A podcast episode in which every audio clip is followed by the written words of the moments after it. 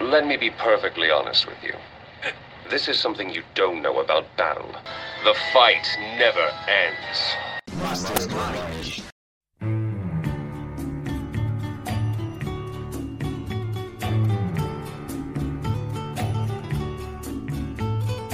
I can remember when we walked together, sharing. É o Mastermind. Bem-vindo, viajante da noite.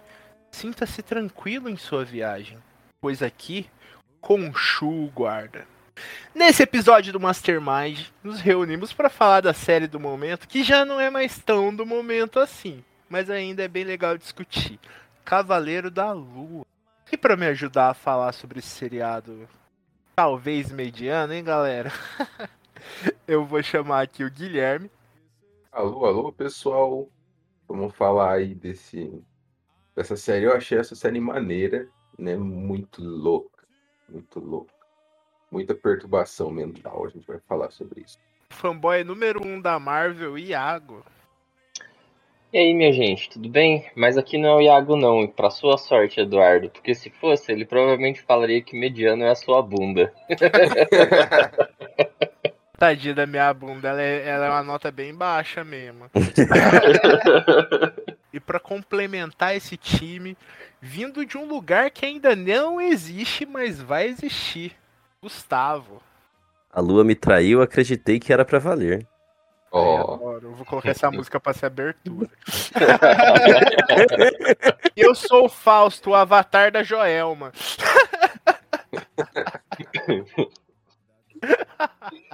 Agora eu já gosto da série. Mudei minha opinião. Ó, eu já quero deixar claro desde o começo que eu não vi a série. O destino me trouxe até aqui, mas eu não vi a série, não. Vou ficar aqui perguntando as coisas. Então, então, pera lá. O Cavaleiro da Lua é o seu chimbinha do. Pode ser. Beleza. caralho. Tô chimbinha. Bom, a gente tinha falado antes.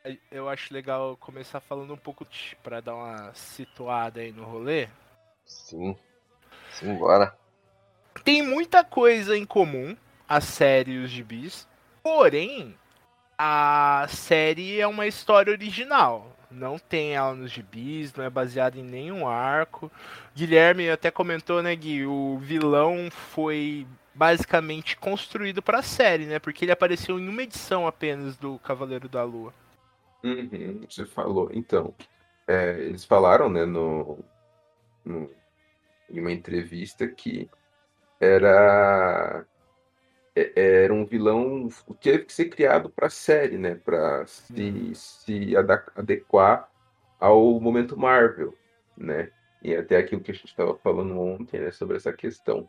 Até por conta da dúvida de vai- se vai ter uma segunda temporada aí por conta dessas essas questões contratuais da, da Marvel, né? Do jeito que tem que ser Uhum. feitas as coisas. E, e adicionando aqui que não necessariamente é ruim, né? Porque se criou esse estigma, principalmente por conta da, da galera fanática pelos quadrinhos, de que ah, se não é fiel aos quadrinhos é ruim. E não, cara, se a história for bem escrita e for bem contada, é boa. E a prova disso é o Cavaleiro da Lua, que pra mim é a segunda melhor série da Marvel até o momento. Só não bateu o Loki, porque o Loki foi muito bem contada, foi muito bem feita. Mas pra mim já tá ali o top 2. Ó, e eu gostei também. Eu não terminei o Loki, né? Mas das que eu assisti, eu gostei do, do Gavião Arqueiro, eu achei legalzinho. Não consegui terminar do. Do Solar Invernal. Eu terminei, mas foi a muito custo. Então, mas Cavaleiro da Lua eu gostei. A cada episódio eu ficava esperando o próximo, sabe? Eu não conseguia aguentar é, sair todos os episódios para começar a ver a série.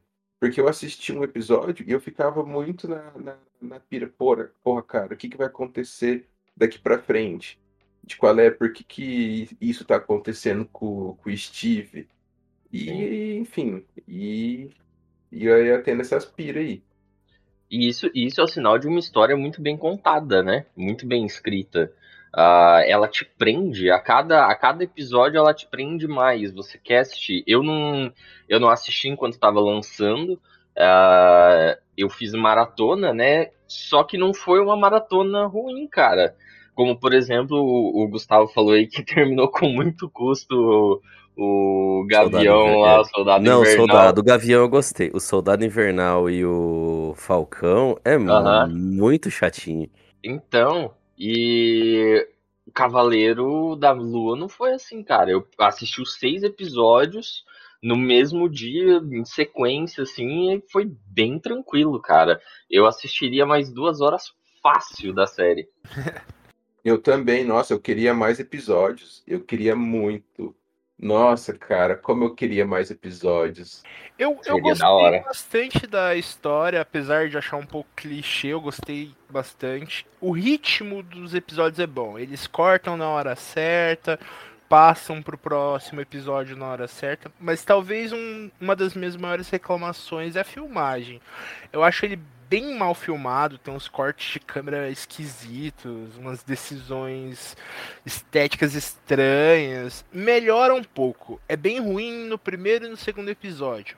Depois melhora, mas nunca fica, sei lá, um primor de filmagem. Essa mas é... você acha ruim por causa da decisão de ângulo de câmera? Ah, mano, pra mim afeta bastante. Mas não é feito para causar estranheza mesmo? Não sei, não vi. É uma pergunta. Em várias partes, sim. Olha, se for. Eu vou defender não aqui. Não me pareceu, mas faz sentido. Sabe, não é aquele estranho que. Você já assistiu o quarto de Jack, né? Hum, acho que não, cara. De, Jack, de nome não. eu não lembro. A casa que Jack construiu. Não, aí eu sei que não mesmo. É um filme. é um filme de serial killer do. Almodóvar? É. E, mano, nele a câmera é feita para te causar um mal-estar. Um desconforto. Então, é, ela não tá certinha por isso. A câmera uhum. do Cavaleiro da Lua, você percebe que ela não tá certa, só que ela não te dá impressão nenhuma. Você só fala, essa câmera aí tá uma bosta, hein, meu diretor? Só! É isso que te passa. Não te passa, tipo, um rolê de um cara louco. Se tinha essa intenção, não consegui. Não, ó, eu vou defender aqui Uh, foi boa, cara. A, a, contagem da história foi muito boa, a, a, gravação. Agora, se a gente falar dos momentos de ação, são problemáticos. A, a ação do, da série é bem problemática. Uh, mas, no geral, quando não tá em ação, eu achei bem filmado, cara. Não achei tão errado assim, não. Uh, você falou, tinha, a gente tinha batido um papo, né, ontem. Uh, e você falou que ficava que ficou muito perdido, né? Eu até reassisti algum, alguns episódios ontem à noite, ao invés de jogar, eu fui assistir. Cara, eu não consegui ficar perdido, com exceção de algumas cenas de ação, que realmente é bem mal feito, assim, no geral. É, justamente uma cena de ação. Perseguição, na verdade. A primeira perseguição da série é muito ruim. Sim. Cara, tem, sei lá, 50 anos de cinema com perseguições incríveis. Ficou muito mal filmado. Do primeiro episódio já, né? Que tem é. aquela. Que ele não sabe o que, que tá rolando. Isso, exatamente. Bem no comecinho. Isso. E aí, por exemplo, eu vi ali uh, no segundo, eu vi uns, uns três episódios ontem à noite. Aí, beleza, essa primeira perseguição é muito fraca. E aí eu comecei a notar, reparar mais a, a questão da câmera em, em, cenas de ação. E só vai melhorar ali depois do terceiro, lá pro quarto episódio, que começa a dar uma melhorada a questão da ação. É. Uh, e aí aquilo que a gente chegou até a, a debater. Eu acredito que esse cara, ele não é um cara que é de ação. Eu não, não vi o, o não puxei a filmografia dele, mas provavelmente ele é o tipo de diretor que o negócio é contar a história, não é fazer ação. E aí bota um cara desse para fazer ação, o negócio sai é, daquele jeito, né? Mas no, nos momentos em que é para contar a história, é, é, diálogo, eu achei bem feito, eu achei bem filmado. Inclusive, ressalto aqui a cena na motocicleta, quando ele encontra com a esposa dele a primeira vez, né? Uhum. E cara, ele consegue pegar detalhes da, da atuação dos dois, sabe? Ah, desde o momento até que ele com a mãozinha no ombro, depois ele abraçando ela, as feições que ele faz. Então, assim, ficou muito nítido para mim que a parada dele é, é, é diálogo.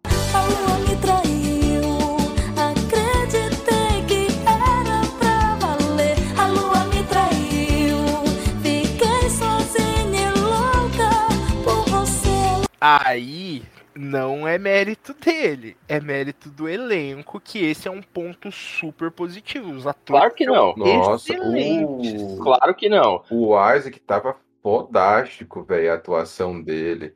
Eu concordo, mas o que eu digo é o seguinte, porque você tá reclamando da- da angulação da câmera. Oh. Isso é responsabilidade dele. Se o, o detalhe que ele pega é o ator. Se o ator não for bom pra fazer a atuação nesse nível de detalhe, beleza, mas ele poderia muito bem só ter colocado, ah, ter colocado o carro na frente da moto, ter feito uma angulação de frente, onde mal ia mostrar a cara dele direito, e foda-se, entendeu? Como muitos outros filmes da Marvel fazem. Que é uma. Que muitas vezes em diálogo assim, os caras só botam uma câmera parada na frente do veículo, na frente, na cara da pessoa e acabou. Ali não, ali a câmera ela tem uma movimentação, mesmo os caras estando em cima de uma motinho. E ele mostra, ele mostra a cara dela, ele mostra a cara dele, ele mostra a, a como o, a atuação do Oscar Isaac faz. Então, beleza, tem o mérito do, do Oscar Isaac, que é um puta de um ator. Mas o cara, quando se trata de diálogo, ele sabe dirigir. A parada caga pra mim na ação. Então não, não é tão ruim assim, não, essa essa essa direção.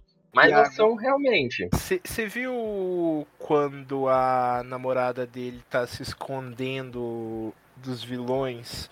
Ela tá bem próxima e eu acho, eu acho que é bem pros episódios finais.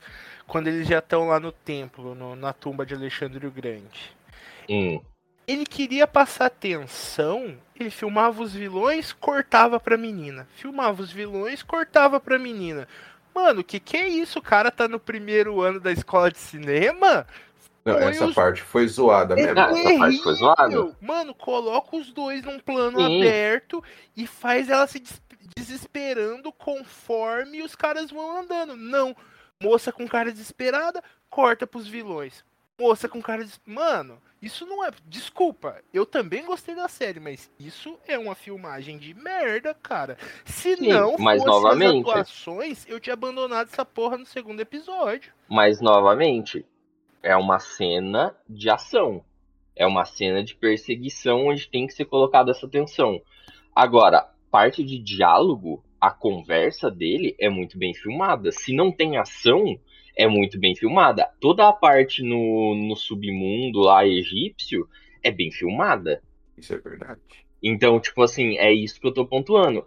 Você tá se apegando muito pros momentos de, de ação. E realmente, pra ação não é o forte do cara. O cara tentou fazer o que ele conseguia ali, mas não é o forte do cara.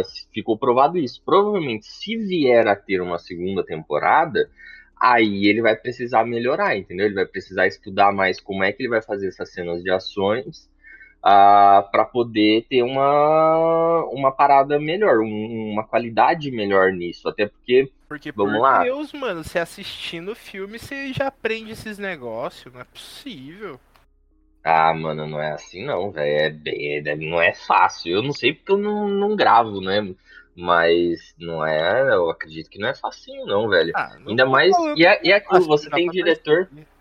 É, mas tipo. Quanto tempo teve pra fazer essa série também? Quanto É. tempo teve pra pensar essa série também, entendeu? Ah, é, é igual, tipo, é, é a mesma coisa. Não dá pra você comparar Coppola com esse maluco, entendeu? Assim como não dá pra pegar um diretor que só faz ação, sei lá, um, um- só me veio o Michael Bay na cabeça com as coisas explodindo, mas Michael Bay não é melhor, o melhor dos É. exemplos. mas tipo, não adianta comparar com os irmãos russos que entendem de uma cena de ação pra esse cara que entende melhor de uma cena de diálogo. E, e vice-versa. Não dá também pra comparar as cenas, por exemplo, do- dos Vingadores, feito pelos irmãos russos quando é diálogo, e as cenas do Cavaleiro da Lua quando é diálogo. Tem muito mais profundidade no Cavaleiro da Lua, que é uma série, do que nos Vingadores, que é um filme bilionário, com orçamento bilionário. Ah, sim, porque a, a questão do, do filme também é. Ali os caras só querem fazer piada, mano. Remancado. O, o, o Cavaleiro da Lua, ele tem os diálogos importantes, tem a, conversa importante, né? Digamos assim, o cara sabe gravar isso. Mas os filmes dos Vingadores, eles não têm, não quer tanto mostrar uma, uma história, não tem muita conversação. Sim, Os é Vingadores raso. Ultimato, por exemplo. Ultimato, Não, mas é porque lá é uma fórmula que deu certo. Eles estão repetindo sem parar. São piadinhas, são piadinhas. uhum. Sim. E é, é uma franquia zona. É. que Ah, nem a gente falou ontem, eles tentaram colocar isso no Steve Grant. É, conseguiram um pouco, mas não tem aqueles momentos pastelão que tem, como tem nos Vingadores. É uma comédia diferente. Isso eu Sim. consigo perceber, uma comédia até um pouco mais leve, uma comédia simples, digamos assim. Uhum. Mas os diálogos em si são, são, são muito bons, essa a questão da expressão, a atuação. Quando o, o Steve Grant está conversando com o Mark no espelho, cara, é muito foda. Pra caralho. o cara porra. conseguindo interpretar ali sozinho dois personagens, cara. E a, e a diferença, né? É, o, o olhar, a postura muda. Tipo, o Não é só a Steve fala. todo pequenininho, mirradinho, assim. Quando é o Mark, o cara tá peitão estufado, sangue no olho, o olho dele... O olho muda, cara. O olho, Sim. assim, Nossa, o olhar... A cena que ele olha, ele, ele tá olhando a filmagem lá do museu, né? E aí o, o segurança fala, pô, mas é você. É você que tá saindo ali. E ele, o, o Steven, né, todo já com meio que com medo, e ele olha e fala, não, não sou eu.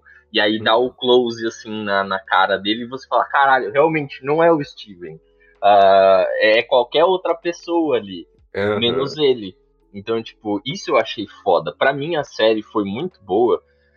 Talvez porque eu não tenha me apegado tanto à ação. Eu não tava tão interessado na ação da, da série. Eu tava mais interessado no desenrolar da história e o desenvolvimento desse personagem. E que Eu foi, pra mim, fudido, Eu queria saber, cara, mano, o que, que vai história. acontecer?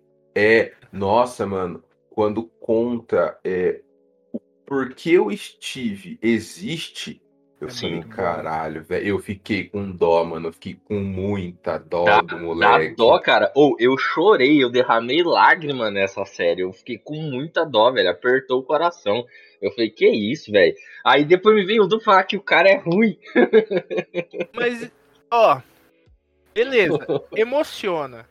Se ele tivesse contado de outra forma, emocionaria muito mais.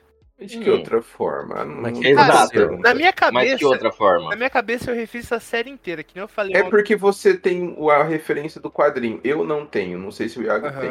Então a forma com que ele foi dado, por que, que o Steve existe, é, foi muito emocionante pra mim. Eu Sim. achei foda.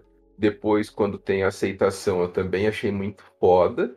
É, Mas é que no quadrinho o Steve é outra pessoa, né? O... Então ele tem um, um- O seu momento ali é diferente. Então você tem essa toda essa questão, que nem você falou, você refez a série. Você deve ter pensado várias formas de melhorar ela através da visão do, do, do quadrinho, não é? Eu acho a criação, né, a forma com que o foi dado, por que, que o Steve existe, Aham. existe e tudo mais, eu achei muito boa. Daí eu falei para, perguntei, né, para você, se a questão do que você acha é, Se é dos você não gosta tanto, e isso por conta de nos gibis é o Steve ser diferente, né? Hum, Então a criação, a forma com que ele é, nasce, digamos assim, Aham. é diferente. É diferente, mas eu pensei nesse- nessa outra sequência de fatores pra série mesmo. Não precisaria mudar muita coisa. Porque assim, na lembrança que ele tem lá no Barco dos Mortos, a gente vê tudo em ordem cronológica, certo? Certo. Então a gente vê ele com o irmão dele indo brincar, o irmão morre, a mãe fica triste, desconta nele, ele fica triste. Triste? É. Fica- Vira uma desgraçada que acaba com a vida do garoto. Ah, bom, melhorou. de uma puta aquela mulher, Melhorou. mano. Meu Deus, como eu tive ódio daquela mulher. Sim. É bizarro, Triste. né, velho? É bizarro. Bizarro. É, Fica triste. fica triste, aparece Não. o Steve. A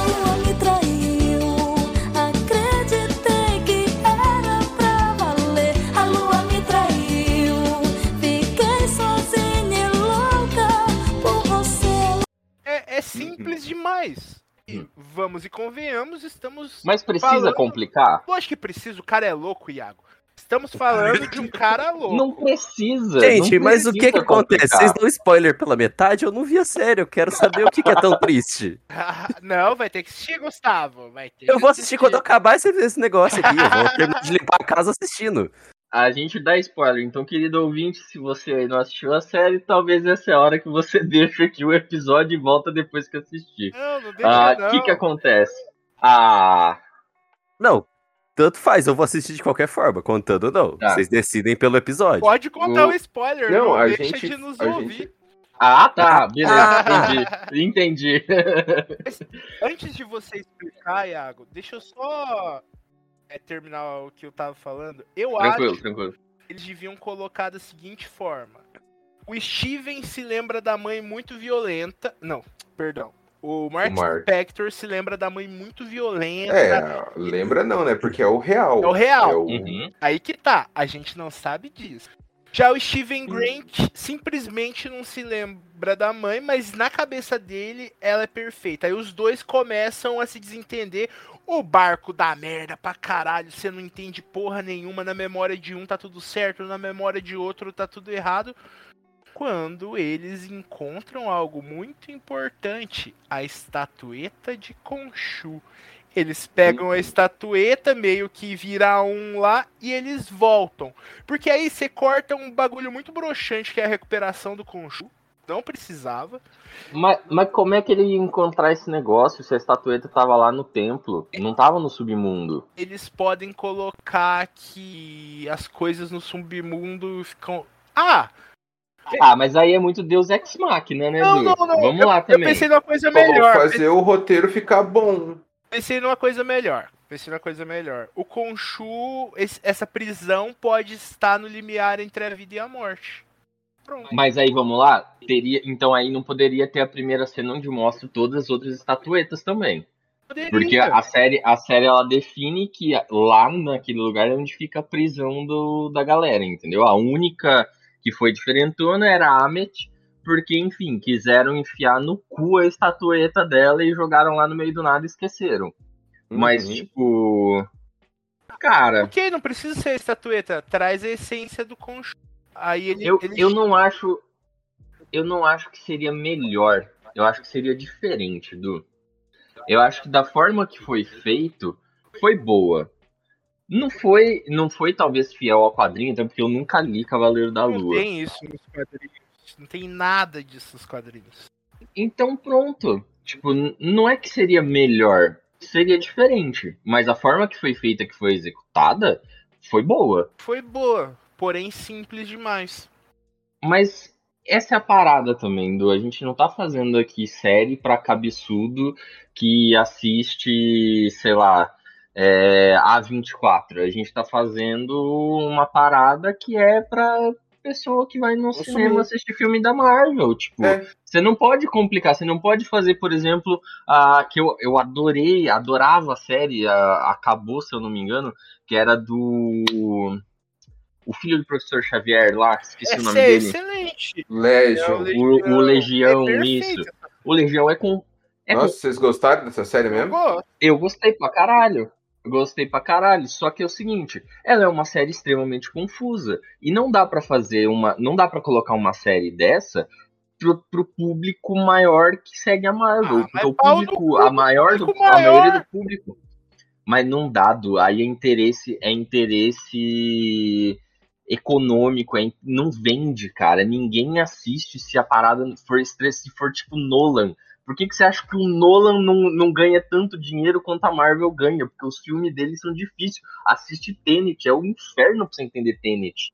Nossa, eu quero assistir esse filme aí, mas deve Eu, Eu também quero. mesmo. Mas, Iago, pensa assim. Então por que que pega o Cavaleiro da Lua? Pega um herói pastelão, pega o Punho de Ferro, pega o Nova. Pega Ah, mas é porque o Cavaleiro- Radical. O Cavaleiro da Lua é louco, tem que explorar isso, caralho. Mas ele explora, cara. Mas Eles exploram a loucura dele. É muito superficial. Ah, não achei, cara. Eu achei bom, achei bom. Ah, e ainda mais pensando que é uma série que ela foi feita pra ser uma temporada só, ela não foi feita pra ter mais. Então não- você não tinha. São seis episódios, ah, entre 40 e uma hora. E aí você tem que explicar, você tem que passar tudo, toda a história, toda uma história de origem de um personagem e, e- e explicar o porquê da doença mental dele, explicar o porquê que ele tem ah, essa outra persona, tipo, que não é uma parada de uma maldição de um deus egípcio, é uma parada que aconteceu na infância dele, é um trauma de infância Uhum. dele. Então, tipo, e você tem que explicar tudo isso em seis episódios de 50 minutos no máximo. Então, é rápido, ia ser superficial. Se, se fosse que nem o Legion, que teve duas temporadas com sei lá quantos episódios, episódios de 50 a uma hora, às vezes até mais. Tipo, até vai, você consegue contar. Mas, tipo, mesmo num filme, mesmo que fosse um filme, duas, três horas, não ia contar direito mesmo, velho. Só que a forma que foi feita foi boa, cara. Pacificador contou muito mais coisas, mais ou menos. Eu acho que Pacificador tem dois episódios a mais. Contou muito mais coisas. Eles abordaram a loucura de algumas formas diferentes, com bastante propriedade, na minha opinião. Não abordaram, não, eu não achei. Abordaram no finalzinho a loucura do próprio Pacificador se iniciando. Abordaram. Só. Não, tem a loucura do Vigilante. Ah, mas o Vigilante é um alívio cômico, do. Mas é Que loucura que o cara tem, ele é só um psicopata muito doido. Então, e eles explicam. Eles colocam ele enquanto cara sem noção que não tem limite. A série te explica, a série te Sim. entrega. Cavaleiro Não, da não Lua entregou não pra mim. entrega, mano. Porque, não, vamos lá, calma lá, Du. Pra mim não entregou. Pra mim, Peacemaker é tão superficial quanto Cavaleiro da Lua nesse sentido da gente entrar na, nos traumas e no psicológico dos personagens. Ah. Porque o que acontece? A única coisa, a uni- eu acho, a única coisa que a gente tem no Peacemaker de realmente entrando na cabeça do personagem é no finalzinho, quando ele, depois que ele já matou o pai, ele tá, ele alu- alucina ali na floresta, que chega lá a loirinha e interrompe ele, e aí no final ele tá sentado ali e o pai aparece do lado dele, que é o gancho pra segunda temporada, onde aí talvez eles, o, o, o, o diretor vai se aprofundar, os escritores vão se aprofundar em talvez falar mais e levar a loucura dele a outro nível. Mas ali é só, é tão é raso. Já o Cavaleiro da está Lua, tá a gente preparado todos, desde o primeiro episódio do Peacemaker, cara. cara, não acho, eu acho bem superficial. E aí a gente pega o Cavaleiro da Lua, onde todos os episódios a gente fala sobre a, a- o problema dele. A gente vê o tempo todo ele tendo apagão, ele volta, ele volta, ele não sabe o que, está acontecendo, ele volta ensanguentado, ele volta com uma arma na mão, ah, e a gente nunca sabe o que, que acontece. Então, tipo, nisso, a gente tem no Cavaleiro da Lua uma profundidade muito maior de falar sobre a doença mental dele do que a gente tem no Peacemaker, do que a gente tem em várias outras séries de super-heróis. Então aqui, o Cavaleiro da Lua abordou essa parada, velho, de, de uma forma muito bacana, muito legal. O negócio é que não dava pra fazer muito mais, não dava pra fazer a porra, a porra louquice, talvez, que você queira, de, tipo, ter dois, três episódios só dedicado à mente dele, o quão confuso, o quão caótico a mente dele pode ser, porque a gente não tinha tempo. Tipo, os caras tinham que se, se limitar a seis episódios, ah, sem saber se ia ter uma segunda temporada ou não, o que ainda não está definido, então até lá é uma história fechada e tinha que acelerar o processo. Mas mesmo acelerando o processo, tendo poucos episódios, contou muito bem e fez muito bem a parte de mostrar a loucura e o, e o caos que tem na mente do, do Mark. Pelo menos eu, eu achei dessa forma, sabe? Eu Algo também. que no Peacemaker a gente não tem. A gente tem ali no último episódio só um- uns vislumbres Ah, e fica pra segunda temporada. É, no Peacemaker eu achei bem mais raso, Eduardo, porque o Peacemaker não, não o foco não é isso. Não é, realmente não é. Não, a questão de profundidade aí é uma coisa, porque, que nem se falou, conta mais sobre o, a história da infância dele, por que, que o pai dele é daquele jeito, por que, que ele Uhum. faz aquelas coisas, tá? O do Cavaleiro da Lua também contou isso. Só que você acha que foi, tipo, a contou no, no oitavo episódio, no oitavo Sim. no quinto episódio, né? No, no finalzinho ali, quando tava é, na, nesse barco aí. A lua me traiu. Acreditei que era pra valer. A lua me traiu. Fiquei sozinha e louca por você. Mas eu acho que foi muito mais. Pro... A loucura foi muito mais bem feita, né? Sim. No Cavaleiro da Lua. Justamente Sim. por conta desses apagões, todo essa questão Sim. da gente entender por que. Daí tem aqueles apagões que nem o Mark e nem o, o Steve se lembram desse. Fica, ué. É, é o Quando tem o primeiro. O, o primeiro apagão que nenhum dos dois lembra o que aconteceu. Eu falei, É, eita porra, e aí? Exatamente. E aí? Dando, dando a entender que tem uma terceira persona ali dentro deles, porque nenhum dos dois sabe, o Mark culpa o Steven, o Steven culpa o Mark, É, nenhum dos dois sabe o que que aconteceu. Ah, então, tipo, eles, eles trabalham muito bem essa loucura dele. Eles não conseguem levar ao nível do, do, do Legião, que é aquela porra louquice de ser uma vibe de ácido muito louca, entendeu? Mas eles tratam de forma de uma forma linear, só que muito bem filmada, muito bem contada. Bem filmada não a é não. maioria é, Não é não. é essa, essa aí a não maioria aceito. do público entendesse. Bem filmada é sim. Não é- É, é as- são as partes de, de diálogo, são as partes de desenvolvimento do personagem. É, eu até concordo com você que cena de ação não é, não. Mas as partes que a gente desenvolve o personagem, elas são bem feitas. Elas são bem filmadas. E a, e a forma com que é contada e que é, e que é falado, abordado a loucura dele, é muito bem feita, cara. É, é uma das séries que me- de super-heróis assim que melhor abordou e que melhor aprofundou num personagem até o momento que a gente tem. Isso eu concordo. É a série que mais se aprofundou no personagem da Marvel e eu acho isso legal. Acho bem legal. Podia ter botado um diretorzinho melhor? Podia. Mas não botaram, Podia. infelizmente. Então é isso que eu tô querendo falar. Mano, é que nem eu falei ontem. Eu dou 7 pra essa série, não é uma nota ruim. Eu adorei. É um dos meus personagens favoritos da Marvel. Tem defeito pra caralho, não posso fazer nada a respeito. Mas aí, mas aí tudo tem defeito, Du. até os filmes da A24 tem defeito. Então, tipo, defeito por defeito sempre vai ter. A parada que a gente tem que pensar é: valeu a pena? Foi, foi, foi, foi, uma, foi uma viagem que a gente curtiu do início ao fim?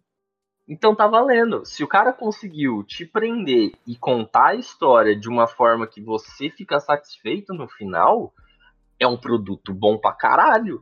Agora, defeito, defeito sempre vai ter. Não tem como ter o filme perfeito. Nem o Coppola fez os filmes perfeitos, que ele tinha lá o- os problemas, os, os toques dele da vida. Só existe um filme perfeito, Armagedon. Não é isso que eu tô falando. Não é isso que eu tô falando. O que eu tô falando é que, mano, a gente tá aqui pra falar os pontos que a gente gostou e que não gostou. Uhum. Esses são os que eu não gostei. Tipo, eu não Sim. vou passar a mão na cabeça da série só porque eu achei divertido pra caralho. Tem uma porrada de defeito que não precisava ter. Não, ok, Me diverti ok, pra eu concordo, caralho, ter mas, defeito mano, tem. Não vou fechar os olhos Sim. pra isso. Não, defeito tem, defeito tem. O- Eu só tô falando que não dá pra ser também xiita, entendeu? Não dá pra levar ao extremo de, ah, não, se tem defeito é ruim, porque hoje em dia é o que a galera mais faz, entendeu? Tipo, ah, não, tem defeito, ou então, ah, não fizeram do jeito que eu queria, o que eu achava que podia ser melhor, é ruim a parada. Então, assim, hoje em dia tem muita coisa acontecendo assim, tipo, o que eu ainda não parei pra assistir, mas vou, vou procurar agora pra assistir, é o Obi-Wan. E eu já vi a galera na internet chiando, entendeu? E chiando até onde eu entendi, sem ter o porquê. Ah, não vi coisa da galera falando muito sobre Cavaleiro da Lua, até porque já passou, né? A gente falou aí um pouquinho que andou, o barco saiu, né? Foi. Ah, Mas eu tenho certeza que a galera deve ter chiado. por uma outra coisa, mas porque, tipo, ah, eu acho, eu acho que poderia ter sido assim. A única coisa que eu tô falando é, foi da hora, beleza, poderia ter um diretor melhor? Poderia, mas quantos outros filmes que a gente gosta não poderia ter tido um diretor melhor também? Ah, mas pelo menos ele entregou, ele entregou o que a série se propunha, poderia ter tido cenas de ações melhores, que é onde eu acho que está o grande defeito da série. Ah, as partes que são de evolução de personagem, show de bola. Pra mim é nota 10, tanto pela atuação, ah, tanto pela, pela sincronia que os atores tiveram e também a forma com que a câmera vai seguindo, vai proporcionando contato, e isso também é mérito do diretor. Ah, sobre história e fi- fidelidade com o personagem, eu não posso optar, não posso falar muito porque eu não, não conheço direito o Cavaleiro da Lua. Não tem problema também. mas gostei, cara. Tipo assim, no geral, a série me agradou e me prendeu. Então, tipo, foi bem feito. Foi bem feito. Se vier uma segunda temporada, eu espero que eles melhorem a cena de ação. Mas fico feliz com o que foi entregue. Qual que é o terceiro bicho que tem dentro dele? É a skin do cafetão lá? Taxista. É o taxista Jake Lockley.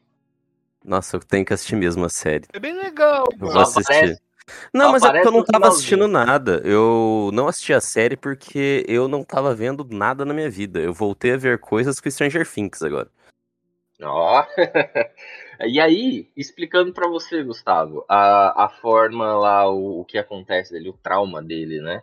A, a gente a gente segue lá toda parado, tá vendo a cena dele com a família, né? As coisas que vão acontecendo. E aí você vê lá uma, um- uma sequência lá onde o, o, Mark, que é o personagem principal, ele tinha um irmão e aí ele sai para dar uma volta com o irmão, tal. A mãe pede para que o mais velho, que é o Mark, cuide do irmão mais novo. Ah, e aí ele fala que vai cuidar, não sei o que, e ele leva o irmão pra, pra dar um rolê dentro de uma caverna que ele tava explorando lá. Só que começa a chover e começa a entrar água na caverna e o irmão mais novo dele morre afogado. E Caralho. aí tem toda uma parte de luto, to- toda uma cena de luto, tal. A mãe dele surta, é, fica depressiva, fica culpando o moleque, tipo, ah, fica falando, tipo, ah, você sempre teve inveja dele desde que ele nasceu, não sei o quê. E aí vai causando essa Espanco, na piar, qualquer família. coisa que o Mark fizesse, ela espancava, não era tipo bater, ela espancava. Tipo, era, às vezes a, a culpa era dela e ela batia no piá. Falava, mano, E realmente era um essa parte me deu tanto. E aí, numa, num desses espancamentos, ele, o moleque corre, ah, se tranca dentro do quarto, e aí ela começa a bater na porta, tentar abrir a porta, e aí ele, ele cria essa personalidade do Steven para poder fugir do abuso da mãe, para poder fugir da surra. Ele e aí essa essa personalidade, a personalidade, a personalidade do Steven toma conta e o Mark meio que não fica isento de, de ter que passar pela surra, entendeu? E quem passa é o Steven. Uhum. E é assim que surge essa personalidade dele. Não, não é nem isso, porque o, o Steve, ele é. Ele, ele aparece no momento ele, em que ele está ignorando a mãe. Né? Tipo, ele, ele finge que aquela mãe não existe. Até Ah, porque nessa- o, o Steve, ele tem a mãe como a heroína dele. Que ele é, é toda vez, todo dia, ele conversa com a mãe dele por telefone, tá ligado? quem passava pela, pelo, pelo espancamento era o Mark. O, o, o que eu entendi? É que o Mark criou o Steve para ser a versão dele feliz. Exatamente. Ele fala, "N- não era para você Sim. passar por isso, era para que eu, você no caso, tivesse a oportunidade de, de ter uma infância é, boa, enquanto eu, Uhum. Mark, passava por toda a merda que a mulher fazia. Não, sim, E no isso final beleza. ele não perdoa ela, né? Tipo, Isso, isso beleza. Mas O aí. Steve ele só começa a ter contato, entre aspas, com a mãe depois que ela morre. Logo depois que ela morre. uhum. É verdade! Sim. Caraca, eu tinha esquecido dessa parte. Que logo que ele, ele o, o Mark não entra Uhum. né, no, no, no No velório velório. É, o telefone toca, quem atende é o Steve e ele começa a conversar com a mãe dele. É, ele, na verdade, ele verdade. sai chorando, né? Ele sai chorando tal, porque ele não consegue entrar pra ir ver a mãe. Uhum. Ah, aí ele cai no chão, aí é quando ele troca de personalidade e vem o Steven. E aí o Steven já cata o celular, corta o choro e levanta falando Sim. pra mãe que, tipo, ah, você não vai acreditar que aconteceu, eu me perdi de novo. E sai conversando, tipo, coisas aleatórias com ninguém, só com o telefone É. mesmo. A lua me traiu, acreditei que era pra valer. A lua me traiu, fiquei sozinha e louca por você. Ah, só que o que eu entendi dessa cena, da, de onde é criado ali, de onde tem essa primeira transição, o que eu tinha entendido é que, na verdade, um, a- é a cena onde o Mark cria o Steven. E aí, a- Aham. em, em teoria, a primeira surra ali que é dada, quem toma é o Steven, porque ele trocou, né? Ele se tranca no quarto. O que eu entendi é, no momento que ele se tranca no quarto, aquele é o Mark. E aí ele tá ali com medo, tanto que ele, ele tá com raiva, né? Que ele joga as coisas que estão em cima da mesa no chão. E aí ele tá ali, Mas ele- tipo, o que que eu faço, o que que eu faço? E ele aí tranca ele troca. Não, Quando- ele tranca. Então, ali, é, o, o- Steve, ele, é, a- ele tá ignorando a porta. A porta tá batendo, você vê que ele, a porta tá quase explodindo, a mãe dele tá quase entrando, mas ele tá lendo o quadrinho dele lá. Ele, o, o, o Steve não percebe, o Steve não sabe que a mãe dele tá tentando entrar Ah, na casa. no- no Mas quarto. aí, aí, aí é Daí é minha quando entra, é que não mostra, mas quando entra, Mostra. provavelmente troca e é o Mark. Mostra, apanha, ele dá uma o reviradinha no olho. É que o moleque não é tão bom ator igual o Oscar Isaac, mas ele dá uma viradinha no olho sim. Ah, tá. Porque o que eu tinha entendido é que essa primeira surra, eu não vi essa parte, esse detalhezinho. Porque o que eu tinha entendido é, quem entra é o Mark, ele tranca a porta, aí ele cria o Steven, o Steven começa a catar as coisas que ele tinha jogado no chão, os lápis ali e tal, tal, tal. E aí eu achei que quem tinha tomado a surra era o Steven, porque eu não vi que ele trocou de novo de personalidade pro Mark. Rapaz, eu achei eu que tinha aquela percebido surra essa troca. Eu vi essa mas- série de lupa, é o Batman da Marvel. Depois do Homem-Aranha, só ele. Eu fui com 50 pedras na mão ver esse negócio. Quer ver? Eu vou, eu vou até abrir o episódio aqui. Quero ver esse diabo agora. Vê. Essa porra. Olha lá, o Fausto falou que já foi predisposto a não gostar, hein, Iago? É, ué, eu É, usa eu usa, falando. usa a munição aí. Eu tô falando, cara, eu tô falando, ele tá querendo causar com essa série. A série é boa, jovem. Eu gostei da A série série. é boa. Você gostou, eu sei que você Eu gostou. gostei, eu tô falando isso desde ontem, mas tem defeito pra porra. Ó, cadê? Tô, ó, eu tô dando uns pulos aqui no episódio 5, né? Ele dá uma viradinha Eu no não lembro. assim. Cara, eu não vi. E aí, por isso que eu achei. Eu achei que quem tinha tomado essa primeira surra foi o Steven. Não. E que, tipo, e aí o que eu tinha entendido é que por conta da dor que o, o Mark e o Steven sentiriam é, por conta do, do luto da mãe, né? Por conta da perda da mãe, é que o Steven passou a ignorar, como se fosse um bloqueio mental, entendeu? Foi dessa Não, forma que eu interpretei. Não, o contrário. Não, o Steve, ele tem a mãe dele como uma santa, né? A, a melhor pessoa do, do mundo. Sim, sim. Porque era o Mark que sempre levava o. Deixa eu tirar uma duvidazinha aqui. O Steve é, o, é o confiante de peito estufado e o Mark é o mirradinho. O Não, contrário. ao contrário. O, quem que levava a surra? O mirrado ou O- O Ford. O Ford. O peito estufado. forte? É. Entendi. Era só essa a minha dúvida mesmo. A gente já deveria se encaminhar pros finais, porém, todavia, entretanto. Não, se bem que não, né? A gente começou a gravar 4 e meia, não foi? É, Sim. é, não tem muito tempo, não. Tá tranquilo. Ah, tá de boa então. Então, pra dar uma elucidada no que o Gustavo perguntou, dá pra voltar pros quadrinhos de novo, né? Porque nos quadrinhos são. O Mark Spector também é o principal. Ele é um mercenário. É, quanto a isso, é a mesma coisa. Mercenário mata o pai da namorada, só que não é ele que mata. Matam ele, aí o Conchu salva. Fala, vem cá, Conchu te ajuda. É o. É o Jack que mata o pai do, da, da mina? Ah, não.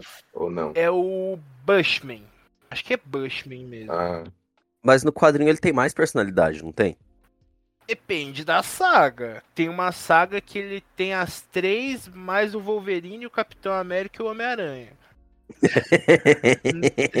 é, Na fase que ele parece ser a que a série tá mais pegando, que tem até o, o Senhor da Lua, que é o Cavaleiro da Lua de Terninho, ele Ah, esse que é o skin do cafetão, É. acho que eu tava falando.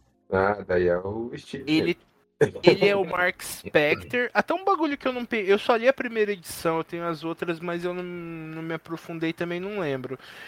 Ele aparentemente é só o Mark Spector. Ele vê o, o Lockley e o Steven Grant fora dele. Porém, o Cavaleiro da Lua tem personalidades. Tem o, o Senhor da Lua, que é o Batman. Ele é soturno, briga demais, violentíssimo. Tem o Cavaleiro da Lua que a gente conhece, que é para umas coisas maiores, que ele necessita recurso, é, tecnologia e tudo mais. E tem o Khonshu. o Khonshu é parte dele também. Mas o Khonshu é o deus egípcio mesmo, ou é alguma coisa da Marvel?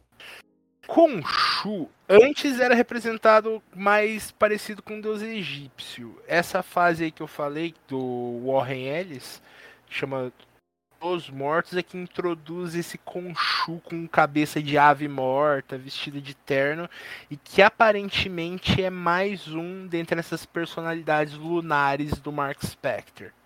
E Uhum. por último tem o Guerreiro da Lua, que é o Cavaleiro da Lua vestido com um bando de osso de egípcio antigo que dá o poder dele enfrentar espectros e coisas do além-túmulo.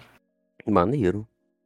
Eu, tenho, eu sempre tive curiosidade com o Cavaleiro da Lua, na verdade. Eu sempre achei ele muito legal e eu nunca fui atrás de ver as coisas do quadrinho. Ah, é legal, mano. O foda do Cavaleiro da Lua é que cada origem os caras praticamente reformulam tudo. Isso que quebra em quadrinho no geral. Pelo menos me quebra esse negócio de reformulação demais. Porque eu sou mangazeiro, eu não, não, não tenho essas coisas. O bom do mangá é isso. Quando acaba, acaba mesmo. Uhum. E o quadrinho você tem que ficar escolhendo, tipo, ah, eu gosto mais dessa saga porque eu me identifiquei mais. E aí você lê as outras, mas talvez você não ache tanta graça. Uma Uhum. coisa que eu achei excelente da série é eles terem focado mais em duas personalidades. Sim. É porque se fosse mexer em mais, ia É, Ia zoar. mais confuso. É, ia zoar muito. Mas é seis episódios também, né? É, não É, ia ter por- tempo. 32 é personagem sendo feito pelo mesmo ator, o pessoal ia ficar doido. É o que o Iago falou, de é feito pra quem vê filme da Marvel. Não ia dar pra entender, ainda mais num Sim. tempo tão curto. Sim. Não é a o proposta. problema sou eu, mano. Eu tenho que parar de ir com expectativa pras coisas da O Marvel. Tem que ver as coisas da Marvel, tipo, ai que legal, vou desligar meu cérebro e assistir babando. Faustão, eu fui É. ver o filme do Doutor Mas é. Estranho assim e É, eu ainda você achei vai ruim. Anestesiar o seu cérebro. Ah, mano. Mas é, o pior que é isso mesmo. É isso mesmo, é desligar e aproveitar aquilo ali. Só, só vai. Agora, eu, eu não vi ainda. Eu não vi ainda não, Gustavo, mas eu já fiquei sabendo que o tá ruim mesmo o negócio. Ruim, cara. E eu gostava muito do primeiro, daí eu fui ver o segundo. Não tava com uma expectativa e falei, porra, vai ter uns negócios legais. Eu achei uma bosta. A Marvel tá nessa fórmula dela aí, já encheu o saco já. Ah, já tá cansativo, né, cara? Ah, tá. Eu fico Tá pensando cansativo. na. É que pra gente que começou desde o começo, tá ligado? A gente é mais velho, a gente pegou o primeiro Homem de Ferro, a gente tá entendendo o que tá Uhum. acontecendo. E quem tá Uhum. começando agora, essas crianças de 13, 14 anos, eles já estão perdidos. Eles já não sabem o que tá acontecendo, já virou um quadrinho. Tá na Sim. mesma fita do quadrinho o negócio da Marvel no cinema. Verdade. Isso é verdade. O grande defeito pior. dos quadrinhos eles estão trazendo pros cinemas. Exatamente. Exatamente o que o Gustavo tinha falado da continuidade, mano. Por que, que mangá é vendido pra cacete, nunca cai no ostracismo diferente dos comics? Porque mangá acaba. Uhum. Eu vou trazer uma informação aqui, Fausto, que não tem nada a ver com o episódio, mas eu quero trazer sobre mangá acaba e sobre One. Piece. Que é que o One Piece já passou o Batman e ele é o segundo quadrinho mais vendido do mundo. Ele só tá atrás de Superman e tá quase passando. Fico Caraca. feliz com a notícia. Porém, One Piece é uma coisa fora da curva. Ele é bem É. fora da curva. Mas assim, One Piece tem quantos volumes? Tem cento e pouquinho volumes. Superman e Batman tem dezenas de milhares. Se quiser pode cortar Não, isso, eu não, queria não, falar, não, é mas. uma boa informação.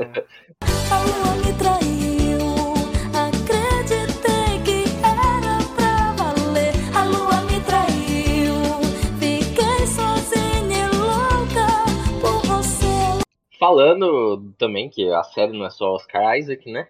Ah, tem a menina, o par romântico dele, que todo Laila. mundo aqui acho que concorda que a Laila é gatíssima. Nossa, Maravilhoso. ô mulher bonita. Ela é bonita E- mesmo. E é uma boa. E é uma boa atriz também, né, cara? Não ao, ao calibre de Oscar Isaac, mas ela entrega a parada. Não, eu achei ela bem convincente, mano, de verdade. É, Ela é boa. Só que o vilão rouba a cena, né? Por causa Ethan Hawke. Nossa.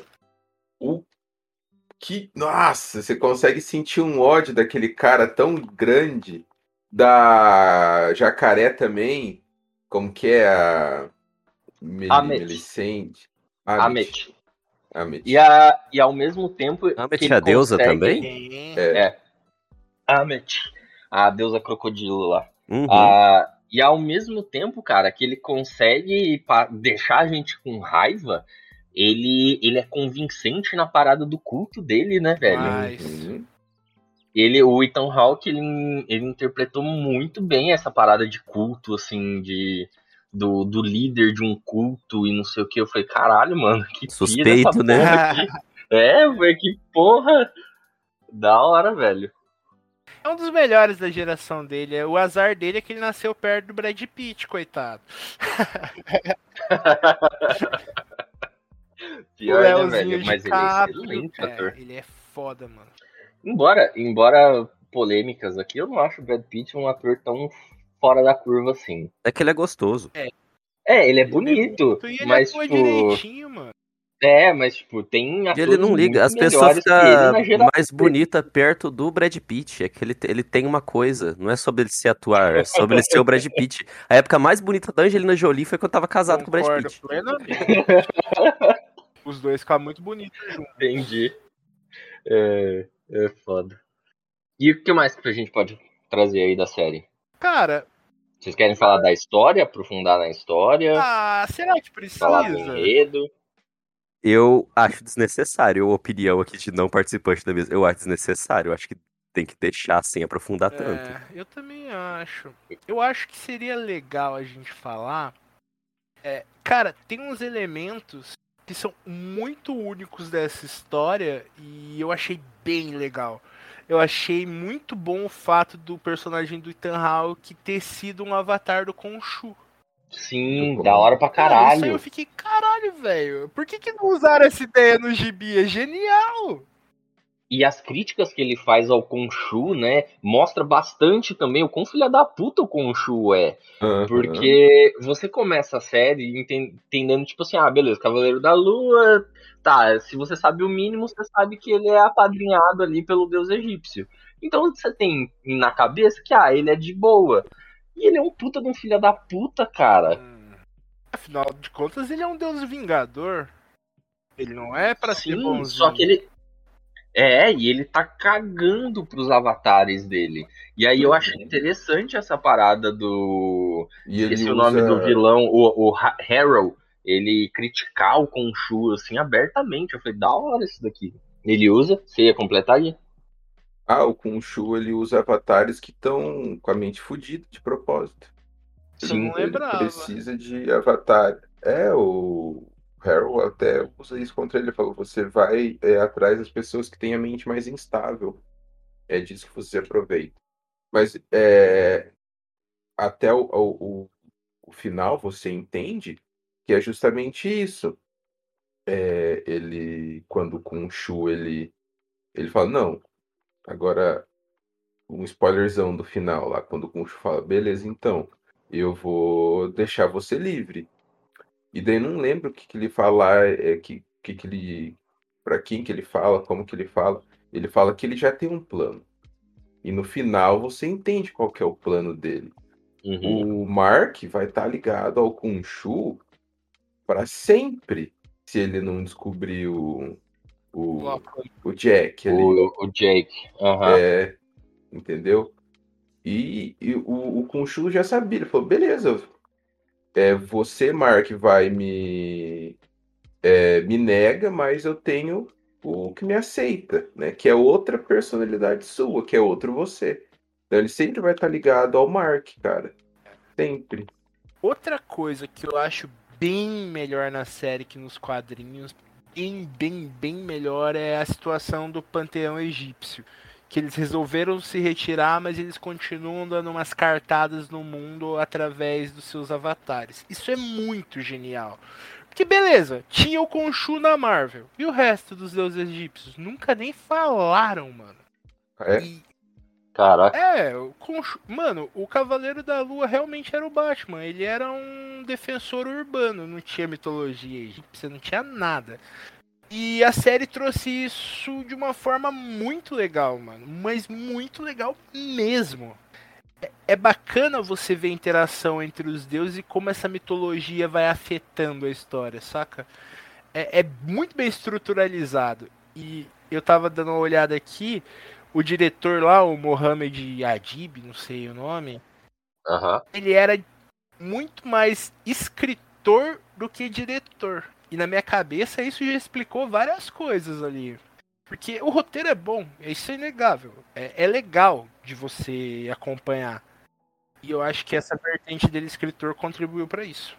E outro ponto positivo que eu acho ah, é que, cara, eles trouxeram mitologia egípcia, né? Há quantas décadas a gente tá sem Hollywood falar de mitologia egípcia, né? Fez aquele filme horroroso dos deuses lá que.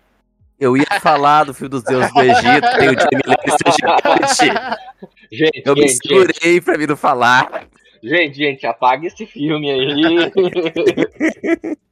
Não, vamos, vamos ficar com a múmia. A múmia é bem melhor. Vi uma múmia Antigo. recente também, na real. Gustavo, Tem? Nossa, mãe. Gustavo. Eu Oi. Tem? queria te desanimar. É, é que Deus. quando você tá no episódio, eu sempre tem alguma hora que eu te chamo várias vezes. Você nunca percebeu? Acho que não. Sempre tem. Mas, Gustavo, não é querendo te desanimar, não. Mas tem luta de deuses gigantes egípcios nesse aí também. Verdade, verdade. Kaiju, né? É Kaiju de Deus, vou fazer Kaiju o de quê? Deus. Não, Tudo bem, vai, eu aceito. Não sendo Deus gigante desde o começo pra ser uma teoria da conspiração Anunnaki e o Deus ser loiro e ser o Jamie Lannister, pra mim já é uma grande vantagem. Dando uma É, desvirtuada Deus aqui. loira de fuder, né, Guilherme, mano? você também. Eu nunca vi isso e eu já pesquisei bastante sobre mitologia egípcia. Eu sei que você também gosta. Tem alguma parada dos deuses egípcios serem gigantes? Não, mas é por causa dos hieróglifozinhos lá, que eles fazem uns. É, eles desenham os deuses de, é, egípcio maior. Ah, tá. E os ah, ó, eles têm um escalonamento de tamanho por importância dos negócios deles de desenho. Provavelmente é por isso que fazem dessa forma. Porque, mano, até naquele desenho que tinha antigamente as múmias vivas, quando tinha alguma coisa relacionada com Deus, eram uns caras bitelão pra caralho, tá ligado? Eu achei que fosse alguma referência Uhum.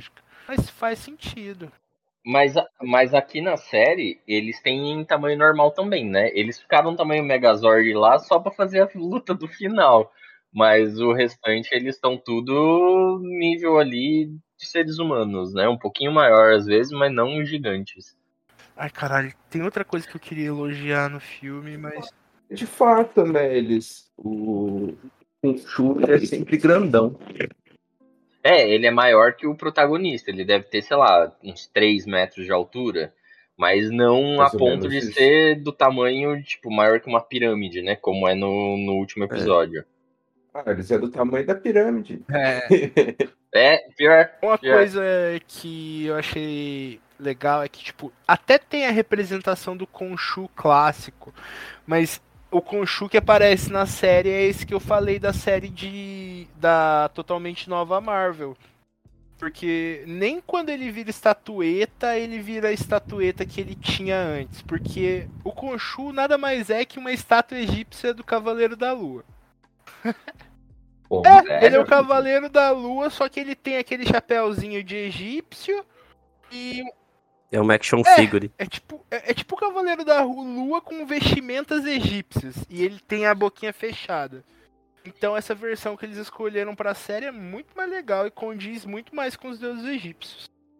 A lua me traiu. Acreditei que era pra valer. A lua me traiu.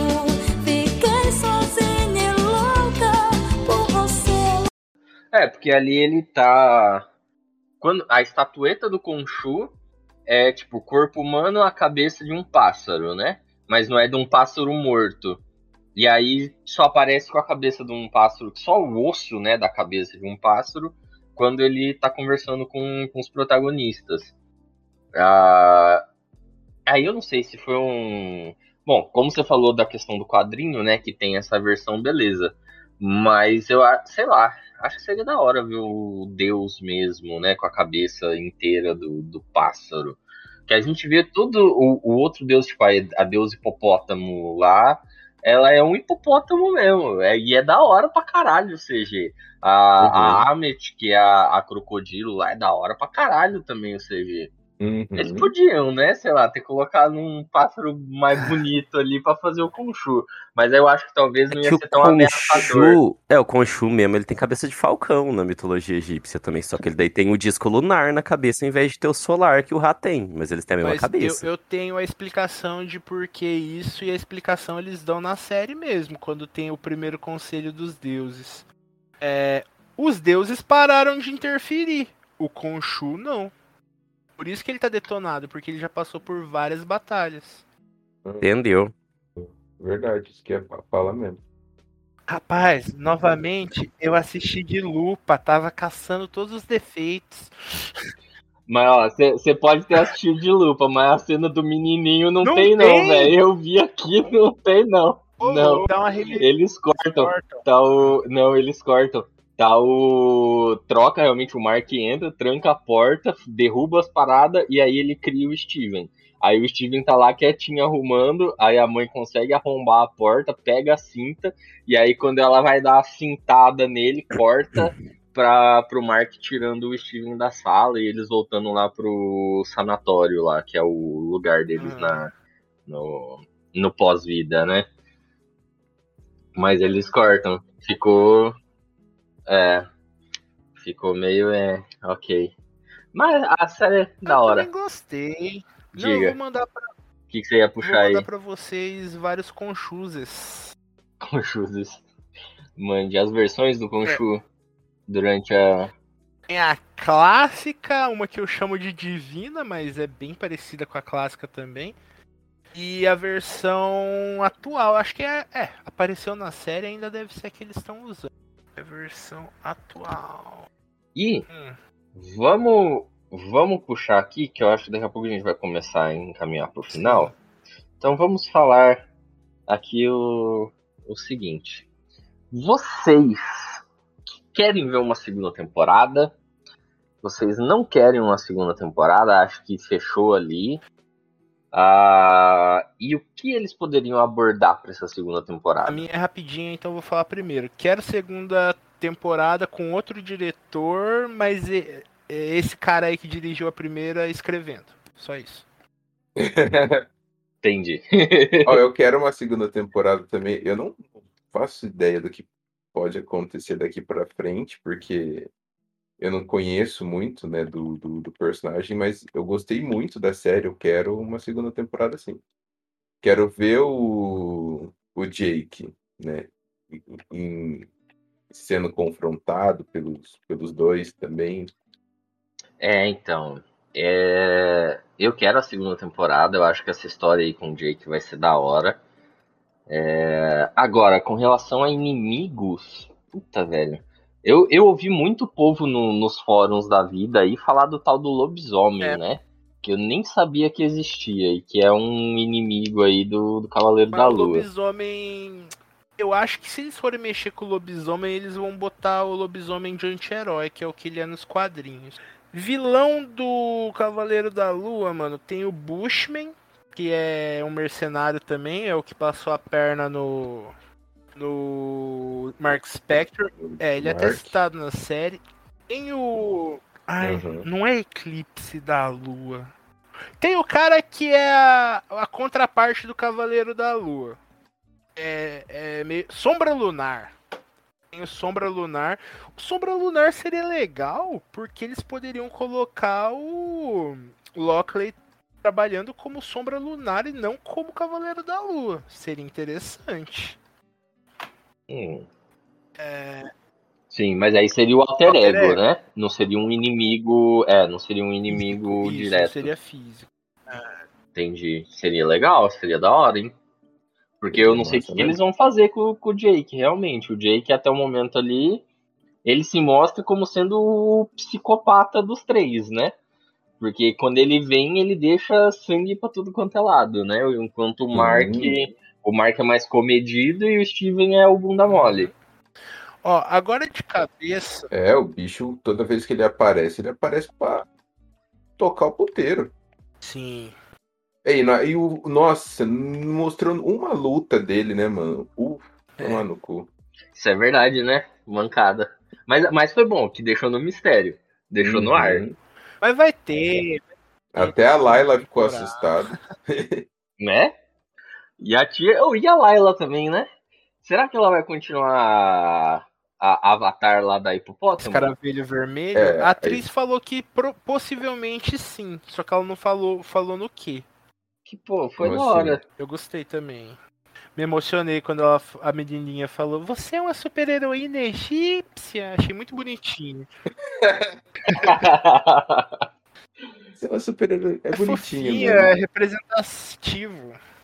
Eu já te perguntei, né? Ela não existe No, no, ah, isso Na me onde? lembra uma coisa. Na, nos nos quadrinhos? quadrinhos da super-herói, essa Ah, tá. escaravelha É. vermelha. Eita. Não, não existe não. Eu achei mó nada a ver, mano. Cavaleiro da Lua. Aí, beleza. A mina. O, o cara usa os negócios da lua, uns bagulho branco. Daí a deusa hipopótamo. Ela tem uma foquinha asa. Ela voa, mano. Ela tá com umas penas, sei lá qual é. Ela usa asa de escudo, que nem a, a tia da DC lá, o- os pássaros da DC lá, esqueci agora o nome. A mulher falcão. É, Guilherme É. Gavião, mas eu ia tentar lembrar o nome da raça deles, Tanagarianos. Isso. Caraca, eu também fiquei nessa aí, Gui. Eu olhei assim e falei, mas não era um hipopótamo, porra? É. Por que, falei, que tem ué. asa? Esse daí me deu uma quebrada. Mas ó, essa cena. É, essa cena aí me trouxe um negócio de uma cena que eu achei da hora, uma cena de ação que eu achei da hora. Vai falar que não é legal, Du. Essa é Não, legal, é troca. legal. Eles, eles, e, e o Cavaleiro da Lua ficar trocando. Ele vinha uma hora de Mark, batia, aí ele tomava um empurrão, a hora que ele voltava, ele voltava de Senhor da Lua e ficou trocando legal, ali por mano. alguns Eu momentos, falei né? que melhorava depois. E eles do caindo na porrada. Essa cena foi da hora, assim, foi da hora ali. Mas, gente, vocês têm algo mais a falar do Cavaleiro da Lua? Gustavo? Eu vou Achou ver, né? Tem que falar. Eu vou terminar aqui, depois eu vou ver. Eu achei interessante. Eu não tava muito animado pra falar porque eu ia ver, não, mas agora eu Ah. vou ver mesmo. É, é bom, Legal, Gustavo, é bom. Só vai. Eu vou, eu vou. Quantas horas tem mais ou menos cada episódio? É de 40 a 50 minutos. Ah, O- eu acho que o primeiro, o primeiro e o segundo é tipo 42, 45. Aí o terceiro, quarto e quinto é uns 50, 51 minutos. E o último episódio é uns 40 e pouco minutos também. É nessa média. Ah, tá. Tá bom. Eu vou ver se eu É, vejo primeiro já hoje. É Falar algo curto. mais? E pessoal que tá aí, façam que nem o Gustavo, assistam, né? Se ficar até o final ou se né, é, parou lá para ir a- o episódio no meio para ir lá assistir. É uma série muito boa, é legal demais, aproveitem. Iago, meu fanboy do coração. Tenho. Perturbem o Oscar Isaac, gente. Porque a segunda temporada só tá amarrada porque ele não tá querendo Tadinho voltar. Oscar. Então perturbe o Oscar Isaac que ele tá com medo de, de estragar a carreira dele indo pra Marvel. E ficando amarrado aos contratos intermináveis da Marvel. O que eu não julgo. Eu achei ele certo, na verdade. Eu tô 100% do lado dele. Eu, tô, eu não julgo, acho também que é certo. Mas que seria bom ter uma segunda temporada de Cavaleiro da O Lua. Oscar. Isaacs. Mas então, gente, acho que foi. É, Foi um episódio muito legal, gostei. Teve a presença do Gustavo e tal, mas eu gosto tanto quando a gente tem discussão nos episódios. É legal quando a gente concorda, a gente acha as coisas tudo maravilhosas, mas quando tem discussão, é- é- dá um quentinho a mais no meu peito. Eu gosto de não gostar das coisas. Eu É amo. ódio. Eu amo achar Quentinho, mas coisa meu peito. Eu gosto de achar as coisas boas, mas quando eu acho ruim é tão mais gostoso. Mas é isso então. Até semana que vem. Pessoal, despeçam-se. Gustavo, obrigado por ter vindo. Volte sempre. Opa!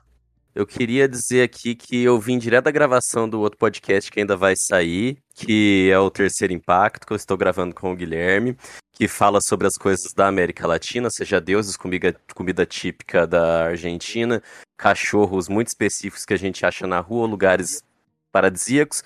E convido vocês todos a ouvirem que ele ainda não saiu, ele vai sair depois que esse episódio que sair, provavelmente, mas vocês já estão convidados. Então aí fica de pré-aviso. E Opa. obrigado pelo. Na verdade, eu que me convidei pra vir hoje, né? Obrigado por aceitar o meu convite de vir. sempre. Gustavo, por isso que eu te apresentei como alguém que veio de onde ainda não existe. Eu sabia, eu sabia, eu tinha pegado. Tiago, despeça-se. Meus viajantes da noite, vão tranquilo, em paz e cuidado com a lua porque ela já traiu a Joelma. Então, é nóis. Beijo na bunda, até semana que vem. Guilherme que nunca foi traído pela lua. Não. Mas é isso aí, pessoal. Até semana que vem. Um, um beijo, um abraço aí. Boa noite, bom dia, um boa aperto semana. de mão. Que o seu dia, se- que ontem seja, tá, sei Ontem lá. seja melhor É isso daí, galera. Que ontem seja melhor que Ontem. hoje. Não acredite em deuses egípcios.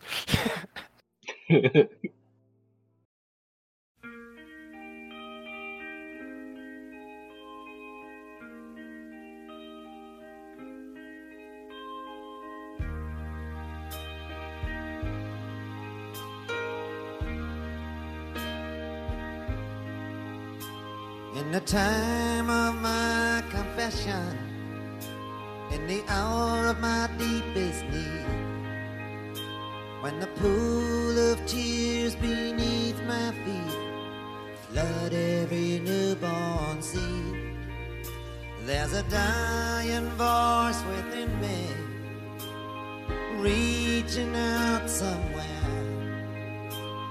toiling in the danger in the morals of despair. Don't have the inclination to look back on any mistake. Like Cain, I now behold this chain of events that I must break. In the fury of the moment, I can see the master's hand in every leaf that trembles, in every grain of sand. Oh, the flowers of indulgence and the weeds of yesteryear, like criminals, they have choked the breath of conscience and good cheer. The sun beat